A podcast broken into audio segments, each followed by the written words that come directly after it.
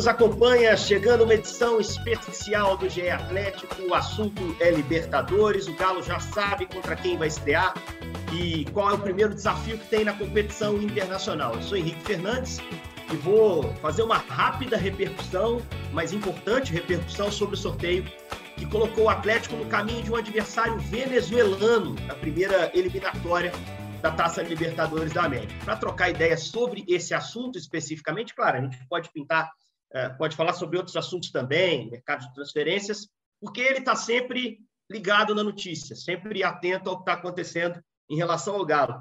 Fred Ribeiro, setorista do Atlético, primeiro te dou um abraço, te peço um destaque, cara. Gostou do sorteio? Acha que o sorteio foi tranquilo? Acha que poderia ter sido mais fácil, mais difícil? Cara bobo, esse é o adversário do Atlético, não é nenhuma ofensa ao Fred, que é um cara bobo, assim como eu também sou, mas o cara bobo da Venezuela é o primeiro rival do, do Galo na Libertadores. Tudo bem, Fred? Tudo bem, Henrique. Prazer participar novamente. Assim, acho que pela posição do Atlético no ranking da, da Comembol, sairia um adversário teoricamente tranquilo, né? A gente não pode cravar nada aqui, até por respeito ao adversário, já que você não me respeitou me chamando de bobo aí, vamos respeitar os adversários todos. Acho que nesse primeira etapa assim, da Libertadores, acho que o Atlético tá, tá mais tranquilo, né? Vai ter que fazer uma viagem longa, Venezuela, não tem altitude, é um time desconhecido, se ele optar por jogar no estádio dele, é um estádio mais acanhado, eu acredito que a preocupação do Galo realmente vai estar na segunda, na terceira fase, né? No seu segundo momento de Libertadores, com principalmente o Milionários da Colômbia. Mas acho que o é sorteio Carabobo é tranquilo. É isso. Se passar pelo Carabobo da Venezuela, o time chama isso mesmo, tá, gente? É o estado lá onde ele fica. Ele é da cidade de Valência, que é uma cidade grande, a terceira maior cidade da Venezuela, uh, só atrás de Caracas e Maracaibo. E essa cidade fica num estado chamado Carabobo. O time se chama Carabobo. É como se o Galo se chamasse Minas Gerais, portanto. Uh, Carol Leandro está frustrada o, o Fred, porque ela queria uma viagem curta, ela queria poder estar tá lá com o Atlético na estreia. Venezuela complica bastante, né, Carol? Mas o adversário está longe de ser uma grande complicação. O Galo é muito favorito, tudo bem? Tudo já, Henrique, Fred, massa atleticana. É isso, viu, Henrique? A única coisa que eu lamento desse sorteio foram as viagens, né? Dando tudo certo nessa primeira etapa, que na Venezuela já é uma viagem um pouco mais difícil. No segundo momento, Colômbia também é outra viagem um pouco mais longa, com uma logística um pouco complicada, mas ficou de bom tamanho para o Galo o sorteio. E, na verdade, além da, do ranking, né, como o Fred citou, o elenco que o Galo tem é um elenco que faz ele ser favorito contra qualquer adversário que estava na pré-Libertadores. Né? Fica a impressão de que o Galo estava meio que o peixe fora d'água nessa pré-Libertadores, destoando muito do, dos demais exatamente pelo elenco qualificado que possui. Agora é o Galo confirmar esse favoritismo, porque, apesar do nome, né, não existe mais bobo no futebol. Tem, é início de temporada, vai ser as mudanças que o Cudê vai implementar, no taticamente falando, tem que, que ser. Encaixar rápido, né? Para poder isso, já. Isso. Encaixar rápido, porque a gente já vai precisar desse resultado logo de cara. E se for para puxar uma semelhança com 2022, né, apesar que 2022 a gente não estava numa pré-Libertadores, nós começamos o ano disputando o, a final da, da Supercopa e conseguimos sair dali com o título. E o Galo precisa desse foco para sair dessa pré-Libertadores bem, classificando para pegar moral para a fase de grupos, porque o Galo é, é amplo favorito no, nesse, nesse confronto e um time venezuelano não, não vai meter medo no Galo, digamos assim. Mas é. o Galo precisa confirmar, né? Uma coisa é o favoritismo que a gente sabe que ele tem. Isso que a gente está falando da qualidade do Galo ser acima dos demais, não precisa de ser nenhum gênio do futebol. Só que aí também a gente tem que confirmar isso. Só com o nome não, não vai classificar. Perfeito, é isso mesmo. Só para a gente situar você que está tá nos acompanhando, a Libertadores segue com, esse, com o mesmo formato nessas fases iniciais.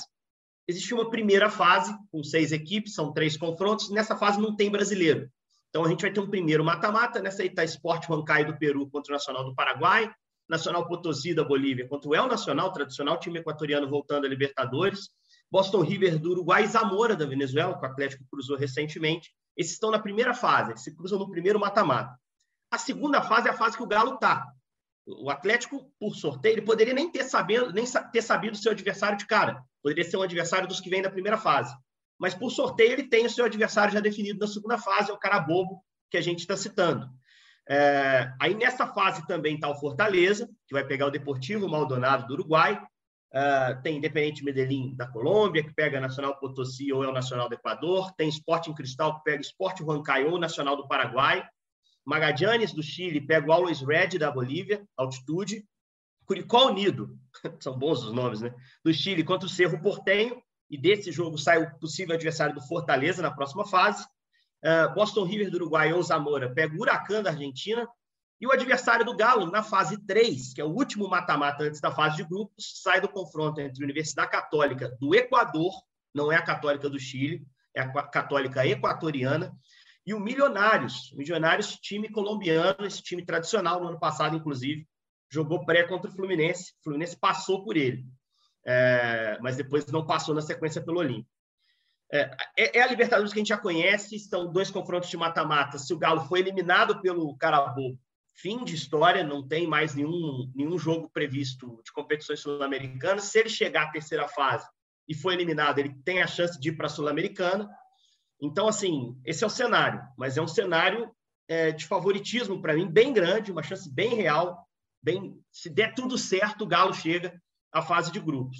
E aí, para o Atlético, o, Fred, não é uma novidade, né? Passar por essa fase em 19, teve aqueles confrontos contra Danúbio e Defensor. Eu acho que esse ano é, de 23 vai ser até um, um chaveamento, um mata-mata menos difícil. Você acha que dá para dizer isso? Eu acredito que sim, até porque assim, acho que não dá para comparar o nível do Atlético de 19 com o de 23. é, né? melhor, né? é, né? bem melhor. é, bem melhor, é um time que vem com títulos importantes em, em 21.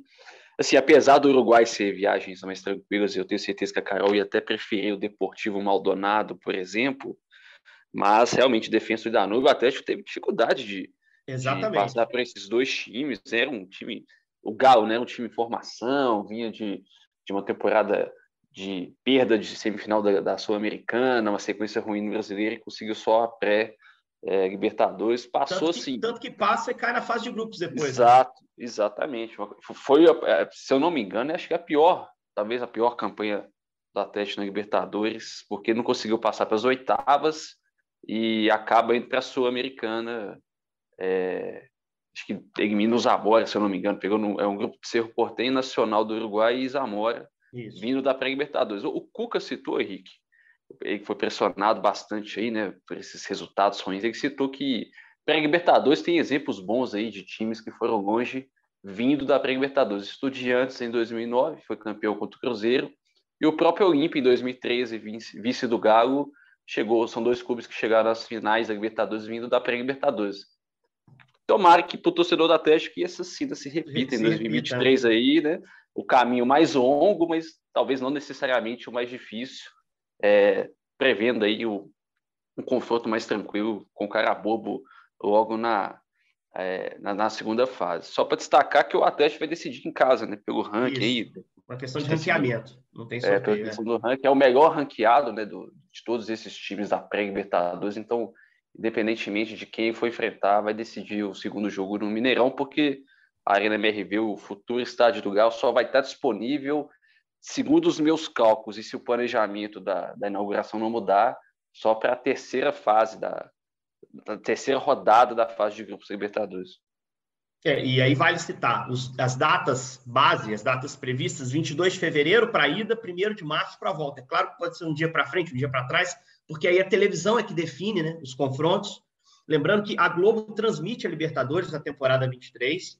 É, não podemos garantir todos os jogos do Atlético na Globo, mas evidentemente é, os acordos vão ser feitos para que alguns é, possam ser transmitidos. Então, tem essa, esse componente a mais. E a Carol falou uma parada que é muito verdade, é muito fato. Tem que encaixar rápido, porque é um time que passou por certa reformulação, o Cudê é um treinador novo chegando, e é um cenário que o Cudê vivenciou no Internacional. E é bom a gente citar, ele fez um trabalho muito bom no Inter em 2020, saiu no meio do ano para ir para o Celta, da Espanha, é, o time estava na ponta do Campeonato Brasileiro e ele também teve pré-Libertadores naquela ocasião. Ele passou da Laú do Chile, Universidade de Chile, na segunda eliminatória, e na terceira ele superou o Tolima para chegar à fase de grupos com o Internacional. É, é, é, um desafio que é importante que ele, que ele esteja ligado. E aí, qual o melhor planejamento para você, Carol? Vão ter algumas rodadas do Campeonato Mineiro no início, é, é abrir mão desse, dessas rodadas, é tentar começar com força máxima para encaixar, porque teve uma mudança muito grande do elenco. É importante jogar, porque vem de uma pausa mais longa desse ano para o ano que vem. É, é, bom a gente citar, o Campeonato Brasileiro terminou mais cedo por causa da Copa do Mundo. Como é que você planejaria para chegar até 22 de fevereiro, lá que é a data base para essa estreia, com o time bem encorpado para pegar o, o Carabobo fora de casa, com a dificuldade que possa haver nesse primeiro jogo? Henrique, eu particularmente acho que o time principal vai precisar de pegar entrosamento, principalmente pelas mudanças táticas que eu estou esperando do, do Cudê. Então, eu jogaria os jogos em casa do Campeonato Mineiro, os jogos em Belo Horizonte, eu jogaria com o time principal para dar esse entrosamento, tempo de, tempo de bola, esse ritmo, né, que só volta jogando mesmo. E nos jogos no interior eu levaria um time um time alternativo, um time reserva, até para testar com quem que você vai poder contar. Hein? Eu acho muito importante é, o conhecer do, do elenco como um todo. Vamos, vamos supor, o Rubens, por exemplo, tendo essas oportunidades, ele pode se colocar como um nome forte para fechar o lado esquerdo ali do meio de campo do Galo, tanto para brigar pela vaga ou para ser uma alteração constante né, nos jogos. Ver, testar a categoria de base, ver se tem alguém lá que já vai estar pronto para ajudar o elenco em algum momento, porque a gente sabe que os jogos no interior, é, o gramado não favorece muito, né? Então é muito risco você colocar os principais jogadores para e acabar machucando, correndo risco de machucar. Mas nos jogos em Belo Horizonte eu acho fundamental que venha os, os principais nomes, os, as referências técnicas do elenco, para a gente poder buscar essa, esse entrosamento, né? principalmente com as mudanças, porque foram poucas mudanças no time, sim, mas foram mudanças muito pontuais. Então, assim, a gente perdeu o Alonso ali na, na defesa, vamos ter que achar uma zaga nova. Na lateral direita já não tem o, o Guga mais, ver se vai chegar alguém antes da estreia do Mineiro. Nacho saindo no meio, o Keno no, no ataque ainda não está 100%. O Keno está, né? O Keno já despediu é, na, nas redes sociais. É, mas aí o Nath também a gente sabe que não, não vai ficar. Então, essas mudanças são mudanças na espinha dorsal do time, né? Então, por causa disso, eu acho importante da, da rodagem, entrosamento. Mas no interior, eu acho melhor colocar a molecada que está precisando mostrar serviço para testar o elenco e também eu acho que vai ser o suficiente para a classificação. E aí, as rodadas. É, o Galo estreia no Mineiro dia 21 contra a Caldense, jogando no Mineirão. É, é um jogo talvez para força máxima. Na rodada seguinte, Tombense fora de casa. Esse jogo talvez em Muriaé, dia 29, um domingo. Aí, rodada 3, o Galo vai jogar contra o Ipatinga no Ipatingão, sábado, dia 4 de fevereiro. Aí o Galo, na rodada seguinte, Democrata de Sete Lagoas, dia 9, uma quinta-feira, no Mineirão. Mais um jogo é, em casa. Aí o Clássico, dia 12, é, um domingo, clássico no Mineirão com o mando do Cruzeiro. É um jogo como visitante, mas acho que vai ser força máxima, né? até por ser o clássico. Uh, e aí, no dia 18, patrocinense no Mineirão também. É, é, é, o último jogo antes da estreia na Libertadores. E aí, um detalhe também de tabela: o clássico contra o América é entre um jogo de ida e de volta dessa, desse confronto com o Carabobo. Uh, pode ser que o Atlético mescle time, o estadual com certeza não é prioridade. E aí fecha a primeira fase do estadual, que é o estadual mais curto esse ano, uh, contra o Democrata no Mamudão, em Valadares. Ô Fred, planejamento, o que, que você faria? O que, que você acha que vai ser? Uh, força máxima nas primeiras rodadas? Jogar com, inclusive, fora de casa com os principais jogadores para ir dando ritmo, para encaixando os caras que estão chegando? Como é que você acha que o Galo vai, planejar esse, esse confronto contra o Carabobo? É, acho que vai. Assim, o planejamento é que é, é famosa equalização né, do preparo físico, né, você ter titulares e reservas, talvez com a mesma minutagem, minutagens parecidas até a reta final do Mineiro, que vai coincidir com, com essas fases prévias da Libertadores. O que eu faria, que eu acho que o Atlético vai fazer também, é muito parecido com o que aconteceu no início desse ano com o Mohamed. Né? Acho que o Chacho vai com força máxima dentro de casa e vai viajar e vai desbravar o interior de Minas com um time alternativo com alguns reservas. Acredito que, que será isso, mas tem que ver aí o encaixe no calendário. Você, você citou aí, né, Henrique? Tem alguns jogos sequenciais no Mineiro, obviamente. O América entre a ida e a volta da Libertadores vai ser um jogo que os principais jogadores serão poupados, acredito eu, mas acho que ainda está muito cedo, né? Vamos ver como é que vai é. ser. A gente não sabe se vai ter jogo treino, porque assim, essa pré-temporada do ah, Galo em dezembro, até a, pré-temporada do Galo em dezembro vai sofrer uma paralisação a partir de sexta, os jogadores uhum. vão ser liberados durante 10 dias para as festas de Natal e Ano Novo. Em janeiro, acho que nas duas últimas semanas de pré-temporada, o chat vai pegar pesado mais na parte tática, na parte técnica, e quem sabe em algum jogo treino aí, tomara que tenha, porque a gente fica sabendo de pelo menos alguma formatação de equipe, que vai ser com certeza o um novo Atlético. É importante dar ritmo, porque a pausa é muito longa. E aí, a rigor, fora de BH, até a estreia na Libertadores, o Galo sai para jogar duas vezes. Muriaé, que é uma viagemzinha mais complicada, eu imagino que o Atlético vai realmente mesclar bastante, poupar bastante na segunda rodada contra o Tombense, mas Outro jogo é no Ipatingão. Eu não sei como está o gramado de Ipatingão, mas é, é, mais perto, não sei. Talvez ele, ele possa até se encorajar colocar alguns dos jogadores, mas é um, é um planejamento para ele, ele avançar à medida que for avançando também a, a, a pré-temporada. O que é importante, eu acho que é, chegar bem jogado, né? Para enfrentar o cara bobo, tem que chegar com o mínimo de ritmo para não se complicar numa eliminatória que teoricamente é fácil. Eu separei algumas informações desse adversário do Atlético. É, ele vai para a quarta disputa de Libertadores dele. Ele nunca conseguiu alcançar a fase de grupos. A primeira que jogou foi em 2017. Perdeu os dois jogos para o Júnior de Barranquilla e foi eliminado. É, em 18, ele ganhou um jogo contra o Guarani do Paraguai, 1 a 0 mas depois perdeu 6 a 0 no Paraguai e foi eliminado também. Essas duas ocasiões na segunda fase. Na de 2020, foi a última vez que eles estiveram, eles caíram ainda na primeira fase. Pegaram o Universitário do Peru, no primeiro mata-mata de todos, empataram 1 a 1 em casa, perderam 1 a 0 fora, e aí saíram. É, é um time que está passando por uma troca de técnico. Está uh, chegando o Juan Domingo Tolissano, que foi o treinador que em 16 levou esse time pela primeira vez a Libertadores.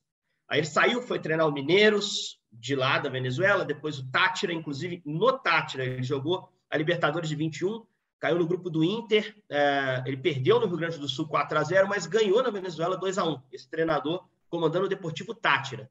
Ganhou o venezuelano de 21 no Tátira, ganhou a taça de 2017 no Mineiros, treinou também a Antofagasta do Chile e a Academia de Puerto Cabello, que é um time intermediário da Venezuela, é, e que ele conseguiu levar para a Sul-Americana. Ele chega porque o Henrique Garcia, que era o treinador, terceiro colocado no venezuelano né, nessa temporada, vai para o Laguaira. Então, tem essa troca de treinador também no Carabobo, apesar de ser um cara que eles, eles já, já conheciam. É, ele vai é um treinador novo também. Destaques. consegui identificar aqui, observando algumas informações, não tive muito tempo para estudar ainda esse adversário do Atlético, são dois. O artilheiro do campeonato venezuelano foi é, é jogador ainda do, do Carabobo, Kevin Viveiros, é um atacante de 22 anos, colombiano, 1,80m, 21 gols em 34 jogos na temporada é um atacante móvel, um cara que pode fazer lado, pode jogar mais centralizado também. E a dupla de ataque em si é forte. O companheiro dele de ataque não é tão goleador, mas é um atacante chatinho, chama Ronaldo Chacon. Esse eu conheci um pouquinho, porque ele foi vice-campeão mundial sub-20 em 17. Venezuela, para quem não sabe, chegou à final do Mundial Sub-20 em 2017, perdeu para a Inglaterra. O técnico era o Dudamel. Aquele time tinha o Farinhas, goleiro, Ferrarese, zagueiro do São Paulo, Soteudo dos Santos, Penharanda, Ian Herrera, Ian Hurtado, que está no Bragantino.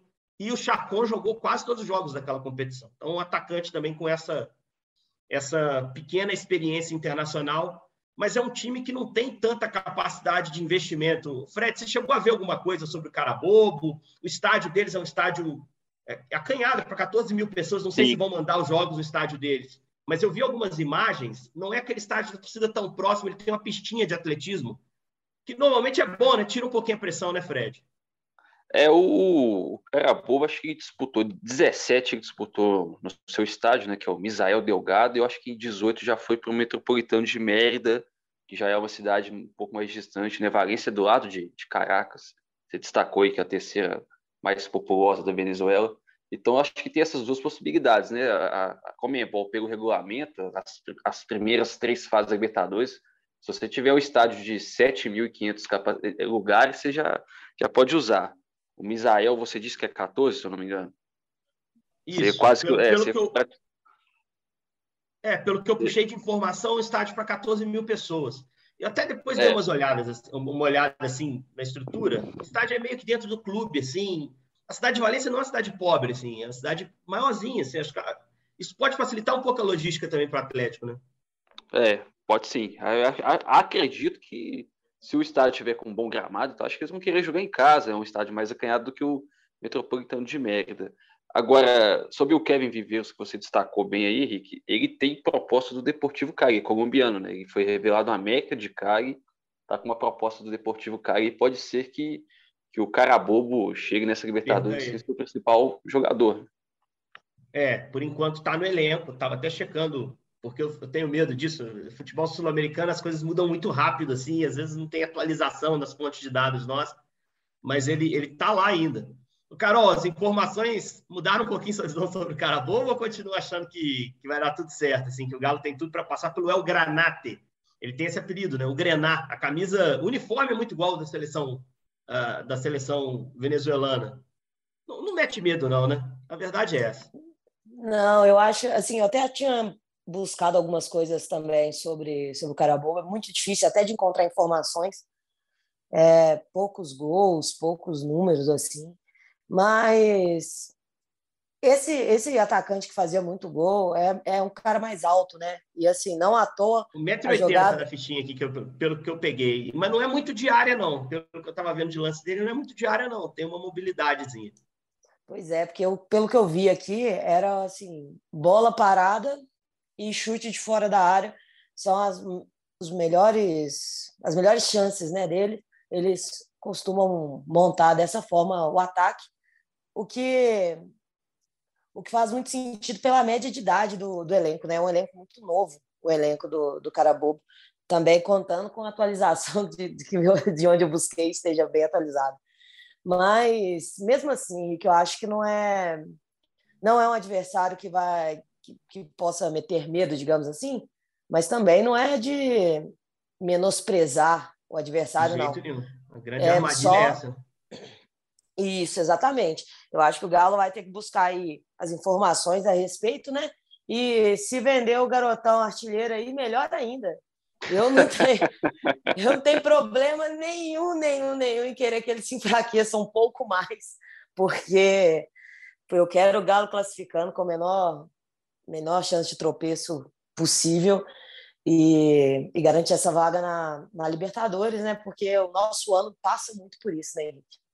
É, e assim, jogar na Venezuela é sempre chatinho. A última vez que o Galo teve lá, Fred vai lembrar, um jogo sofridíssimo, super questionado do super time de 21, né?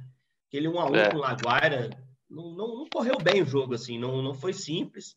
Não tenho nem como comparar o Laguaira com o Carabobo. Imagino que o Laguaira seja um time melhor, até por ter um pouco mais de grana.